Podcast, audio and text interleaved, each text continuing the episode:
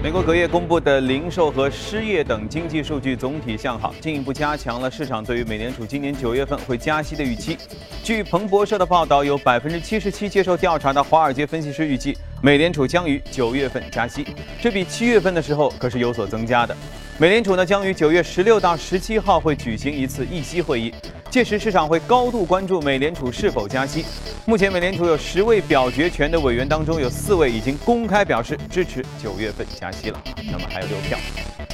美联储加息日期临近，美股连续六年多的大牛市却是摇摇欲坠。近期美股跌多涨少，本轮牛市领涨的传媒板块已经抹去了今年的全部涨幅。此外呢，生物医药板块一直是美股牛股的集中营，但是从整体情况来看，生物医疗板块也开始面临调整了。纳斯达克生物技术的个股的指数呢，最近五个交易日有四天是下跌，从七月二十号以来，这已经累计下跌近百分之八了。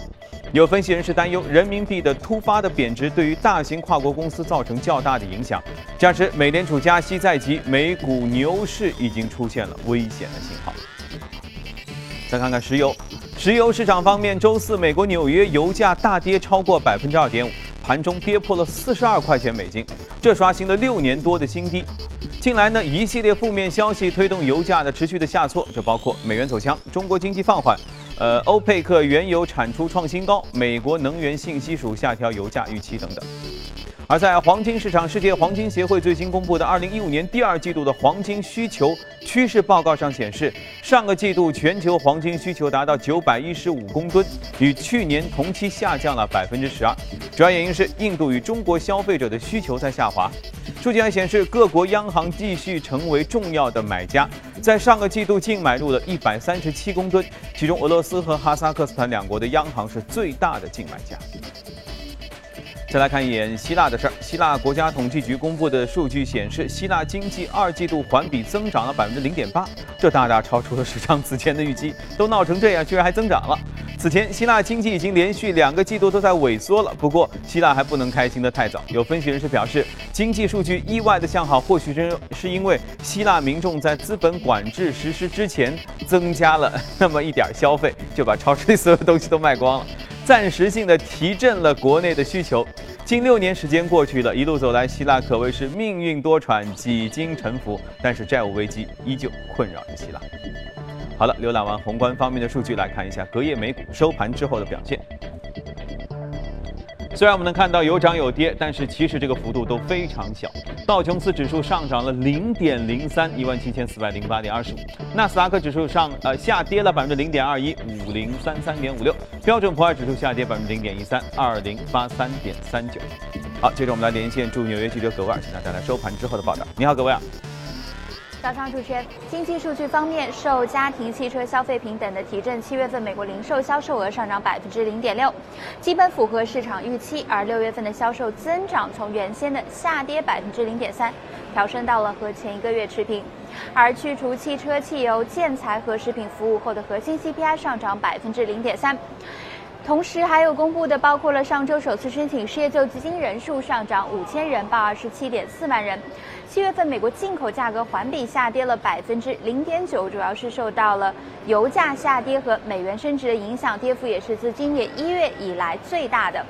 虽然说呢，这些经济数据没有办法影响美联储的货币政策，但是对于市场来说，却是进一步加强了美联储可能会在九月份加息的预期。个股方面，思科在周三盘后公布财报，上季度盈利增长百分之三点二，营收增长至一百二十八点四亿美元，股价上涨百分之三点五。另外，特斯拉计划发售二百一十万股的呃普通股，意图融资五亿美元，而 Elon Musk 则计划自掏腰包购买其中价值两千万美元的股票，特斯拉股价上涨百分之一点八。人民币的止跌推升美股走高，也令中概股出现反弹。可以，阿里巴巴上涨百分之二点五，唯品会的涨幅更是达到百分之九。主持人，反正有涨总会有跌，而有跌也总会有涨。其实你知道吗？在我们关注 A 股、关注汇市、关注呃天津港爆炸等等这些事情的时候，也有一个市场，他们也在默默的猛涨和猛跌，而且这个幅度其实大的超乎我们的想象。今天我们就和嘉宾一起来，先来聊聊这个事儿。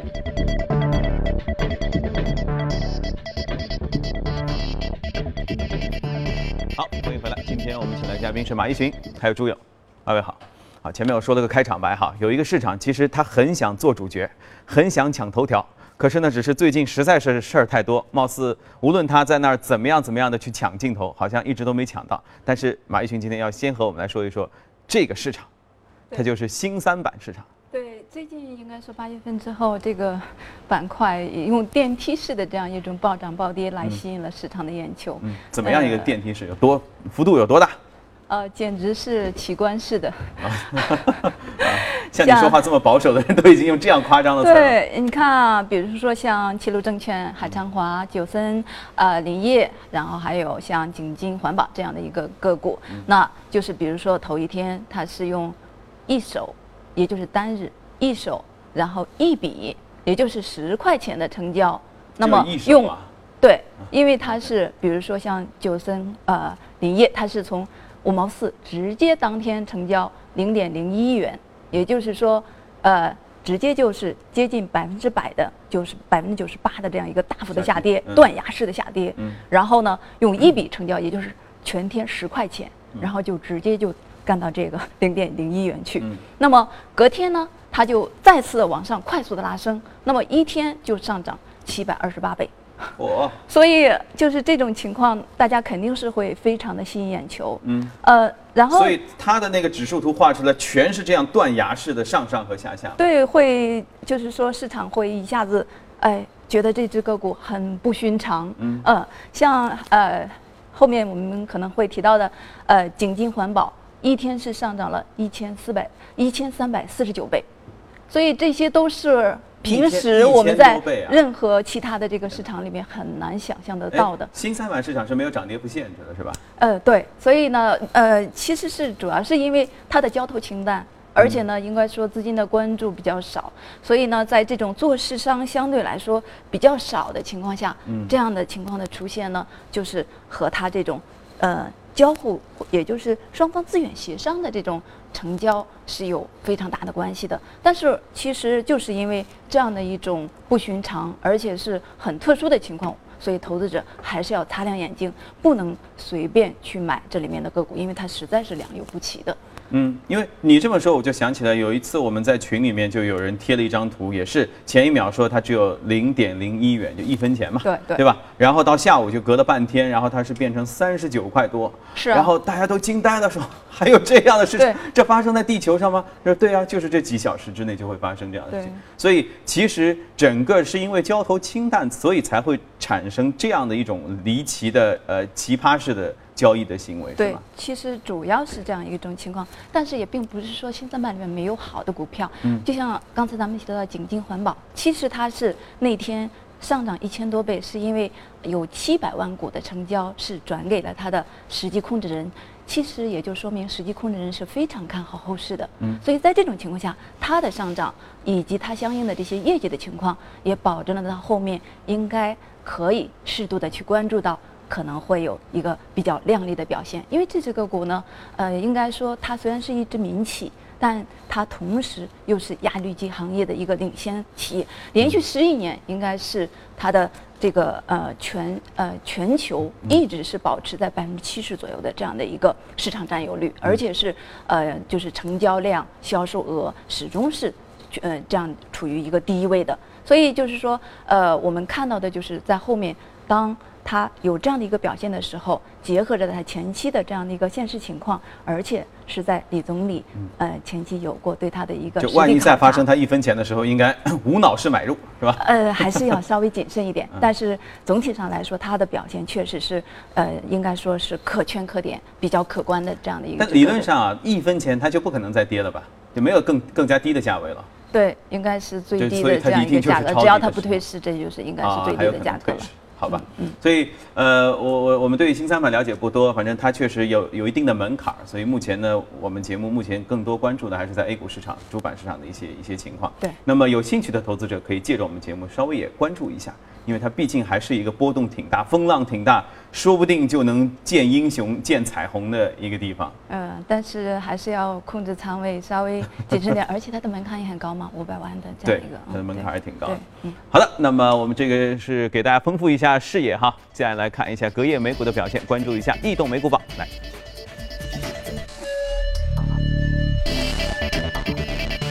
移动美股榜我们能看到，服务业位居前列，消费品、工业品、金融、公用事业整体啊都还有些下降呢。嗯，好看一下个股。个股方面，电子消费是排名第一，电子设备、生物技术、电子商务，还有汽车的零部件等等，这些都是排名靠前。今天我们要和大家来说一说，其实是一个汽车传统行业当中一个小的类别，叫汽车零部件。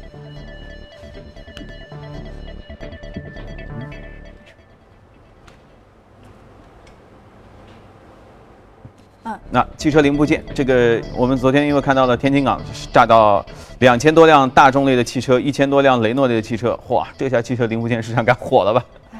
这件事情其实真的是确实是比较沉重的一件事情啊。嗯，我们先说那家美股公司吧。这家公司呢是 AAP 公司。嗯，呃，我们知道的，因为它最近是要发布财报嘛。嗯，这应该就是它今天出现这种异动的最主要的原因。啊因为应该说市场是对它有很好的一个预期的，中报的预期，它前期的也整体的盈利非常的好。而且就是说，既稳定，而且销售毛利持续是在百分之五十以上的，而且它的连锁店已经达到了三千八百家以上的这样一个水平。那么在中报的披露之前，那么市场的这种预期，导致它这样的一个表现。后面呢，投资者可以适度的去关注到。呃，这里面是不是呃呃，我我有一个疑惑，就是说，一家汽车零件的商店，它也开门面店，对，它其实就像呃呃咱们的这个 4S 店也好，或者是说配件厂也好，那么它会有很多的这样的一些因连锁的机构。为我们好像熟悉当中修车，要不去修理厂，要不就去 4S 店，我们自己是不会跑到一家零售店说啊，给我们换一个压力阀，给我采购一台发动机，好像这事儿不太发生。他因为就是维修啊什么的，他也做，嗯所以呢，呃，他开了这样的一些门店之后，有方便于他去运作这样的一些零售也好，或者是呃维修的后期的这样一些服务也好，对他的这个市场的扩大也是非常有好处的。所以目前这种情况下，在国外来说，因为它是一种很标准化的运作，加上它整体的这样的一个自上而下的这种服务模式，呃，这种直销呢，应该说都对它的这样的一个盈利的保障起到了比较重要的一个作用。嗯嗯那我记得许哥在节目当中说到过一次汽车周期，他就是说按某一年汽车销量最大那一年，然后加上一个平均使用年，比如说十年，嗯，那么他说二零一五年可能是一个属于汽车采购的周期。那么这个 AAP 这个公司它业绩这么好，是不是也是会受到这样的影响？比如说这个到这个年份了，大家都得去换点零件来小修小弄一下，那么它的业绩就会变好。呃，我现在其实偏保守一点，因为总体现在全球的这个需求的下降，以及就是经济的相对的低迷，可能也会对这个行业产生一定的影响。那么包括国内、国际可能都会有类似的这样一种情况，所以就是它的盈利稳定，但是呢，呃，是不是真的中报出来就是那样靓丽？啊嗯、现在还要拭目以待。，对只是，大家先释放的这样一个预期。没错。OK，嗯来关注一组全球大公司动态。全球最大的包装食品公司雀巢周四宣布，受印度市场召回美极快熟面的影响，公司上半年营收略低于预期。财报显示，雀巢上半年营收是下滑了百分之零点三，到四百二十八点四亿瑞郎，净利润是减少了百分之二点五，现在是四十五点二亿瑞郎。谷歌发言人周四表示，谷歌已经再次被给予了额外的两周时间来回复欧盟的反垄断指控。欧盟委员会今年四月向谷歌发出了异议声，呃异议声明，正式指控谷歌在搜索结果当中偏袒自家的谷歌 Shopping 的服务，从而欺骗了竞争对手。三星周四发布了 S6 Edge 的这个弯屏手机的大屏幕的版本，叫 S6 Edge Plus。哎呦，麻烦你命名的时候能不能有一点新意呢？还有新款的平板手机 Galaxy Note 五两款设备的屏幕尺寸都是五点七寸。分析师认为，三星最新的设备发布是针对苹果去年推出的5.5寸的 iPhone 6 Plus 做出的一个回应。命名都起的一样。你看，HTC 发布新的运营规划，包括设立全新的事业单位，以更明确的目标来带动包括高端智能手机、虚拟现实和智能生活链接装置等等关键领域的获利成长。HTC 说要通过整体运营规划来减少百分之三十五的运营的费用，其中包括预计在全球范围内裁员百分之十五。好，看过全球公司动态，回来和嘉宾一起聊一聊今天值得关注的 A 股，看一下美股放大镜。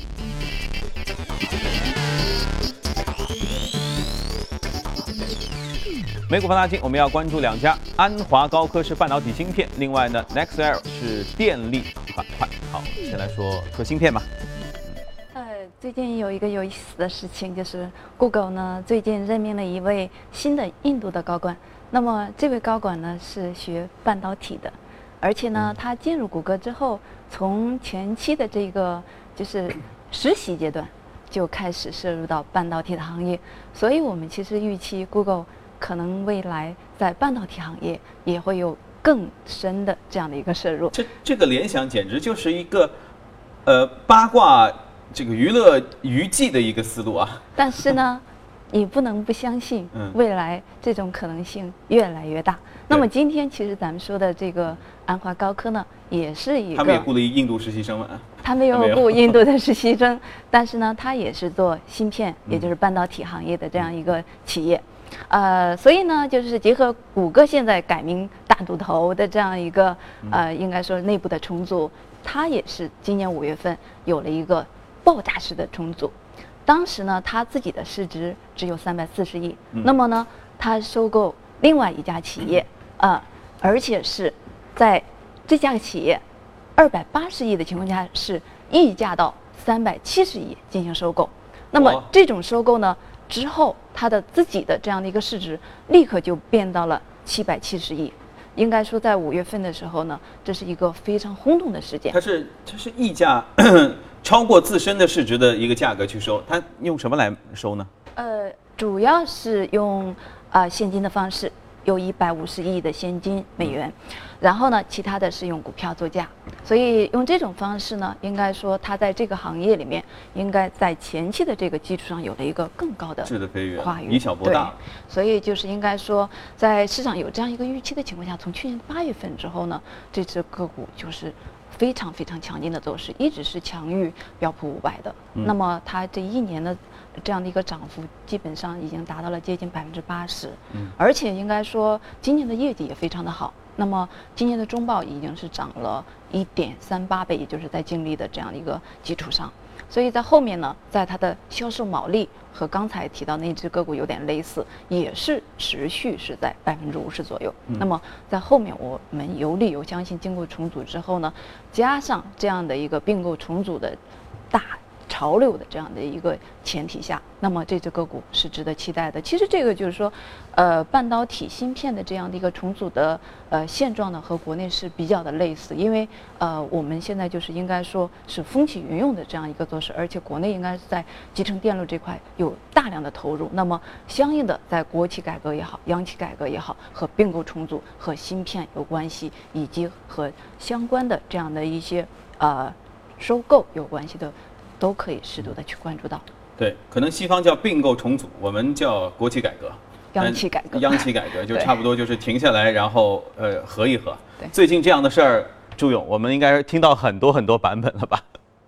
没错，阳光，我们看到并购重组是全球资本市场热议的焦点啊，无论是美国还是中国。那么中国，刚才马一迅也是说了，是国企改革、央企改革的题材，最近是炒作的如火如荼啊。呃，今年一开始，我们知道中国南北车的合并，这个炒作是把股价捧上了天啊。那最近我们看到航运的四家公司又开始停牌了。那昨天、前天，我们看到浦东国资概念的一些个股蠢蠢欲动啊，这都是国资改革概念的一些呃炒作。我们梳理一下整个国企改革的一些消息数据面的情况。我们知道，习主席今年关于国企改革首次提出了三个有利于，也是给国企改革指明了一个方向。推进国有企业改革要有利于国有资本的保值增值，有利于提高国有经济的竞争力，有利于放大国有资本的功能。那国企改革的意义非常的深远，通过并购重组消化产能过剩，改善资产负债表，更好的支持实体经济，消除国企的低效率，更好的发挥协同作用。呃，我们从政府的政策来看，从去年的七月份开始，政策力挺国企改革，六大央企开始国企改革的试点，安徽、广大等地调研国企改革的方案，中央巡视组摸底央企的经营情况，南北车的正式合并，啊，到浦东国资改革十八条落地，到最近的啊各种事项的出来啊，呃，可见是政策非常之多。那么根据报道，呃，国企改革一加 N 方案随时可能出台，最晚不会晚于今年十月召开的十八届五中全会。下半年主旋律改革加，我们知道上半年炒作最热的是互联网加，那么大部分的分析人士认为，改革是下半年主要的一个炒作逻辑啊，因为它涵盖的面非常的广。重点改革的行业涉及到高端装备、金融、有色、医药、航运、交通等等。另外呢，改革先行的区域包括上海、广州、安徽、四川、重庆、山东等等。我们大致罗列一下，这是第一批试点的央企，大家相对比较熟悉了。呃，有中粮集团、国投集团、医药集团、中国建材这些集团下的上市公司啊，从今年以来炒作的已经非常呃之。热门了啊！我们看到最近的行情当中，像计华集团这些个股还在往上冲。我们来看一下有望被列为第二批改革试点的央企，那么这些个股可能会在后市啊有更加呃上好的表现。这里头涉及到的集团有中国诚通集团、河南投资集团、天津泰达投资集团、上海电气集团、宜电电子集团。以及电子信息、中国船舶重工、中国国电、中国铁工、中国铁建总公司，啊，大家可以在这些上市公司当中好好的去找寻一下阳光。嗯，看来这个央企改革、国企改革确实很大一盘棋啊，所以能罗列的标的也非常非常多。嗯，还是要持续的去关注这方面的一个机会。对，呃，接着我们来看另一家，是一家电力公司，被称为全美管理最好的电力公司，而且它和呃，它和谷歌其实也是有关系的，也都我我们今天说的都是谷歌的好伙伴哈。啊，对它和谷歌签了一个风能使用的一个怎样的一个长期的一个协议？对，呃，四十三兆瓦，那么是给谷歌的一个就是在山景城的总部来提供一个长期的供电。又是环保，而且又是一个长期的协议，又是这样大的一个装机容量，那么这只个股的受到的正呃正能量的影响，肯定就会非常的可观。所以呃，我们看到的就是今年它的财报也是出现了很明显的上涨，上涨了百分之四十八，而且应该说这家呃企业呢还有一些比较明显的优势，它是佛罗里达最大的发电厂，而且应该是全美前四。全美的第四，那么呢，呃，它在初期的发展当中呢，也是受益于一个垄断性行业的这样的一些保护性的措施，所以目前来说，应该在整体的运作上，包括它现在的盈利水平上，都是处于一个很稳定的上升期的这样一个阶段。嗯嗯，所以呢，应该说结合着，其实国内现在电力行业也有电改，那么呃相相互的这种的正向的促进，我我想也应该能够在 A 股市场。看到这样的一些踪迹，嗯嗯，电力的使用的程度，尤其是工业电力的使用的程度，其实它也能够在一定程度上反映经济本身的。一个一个向好或向坏的程度，对对，特别是因为它是发展的是风能，也就是是一种清洁环保的能源，而且是长期的协议。那么应该说，不管是从美国的这样一些保护政策，有利于说整个的产业的发展这种角度上来说，都是能够得到正向的这样一种支持的。嗯嗯。那么绿色新能源这种电力板块方面，朱勇有没有什么可以给我们介绍的？电力大家关注的点还是在于改革，就是电力改革。昨天盘面当中，我们从大资金动向显示，电力板块是资金流入量最大的，而且在午后的时间当中非常的异动啊。所以我们简单来梳理一下，八月十号发改委发文揭示，下半年的价格改革重点当中就有电力改革，其中啊重点提到继续推进输配电价格改革试点，不断扩大试点范围，电力改革是渐行渐近。啊，从描述来看呢。发电端上网电价有望率先引入市场化机制，输配电改革的位置重要可见一斑。这是一张电价改革核心的一个思路啊，上网电价、销售电价这两块是市场化，这是呃应该是一致性的。五类企业将成为新的售电的主体，那么相对受益的一些公司可能是。高效火电的龙头、优质水电企业、大型的用电企业和特高压建设类的一些上市公司。好的，阳光，嗯，好，谢谢朱勇。那么时间关系，我们今天就和嘉宾一起聊到这里。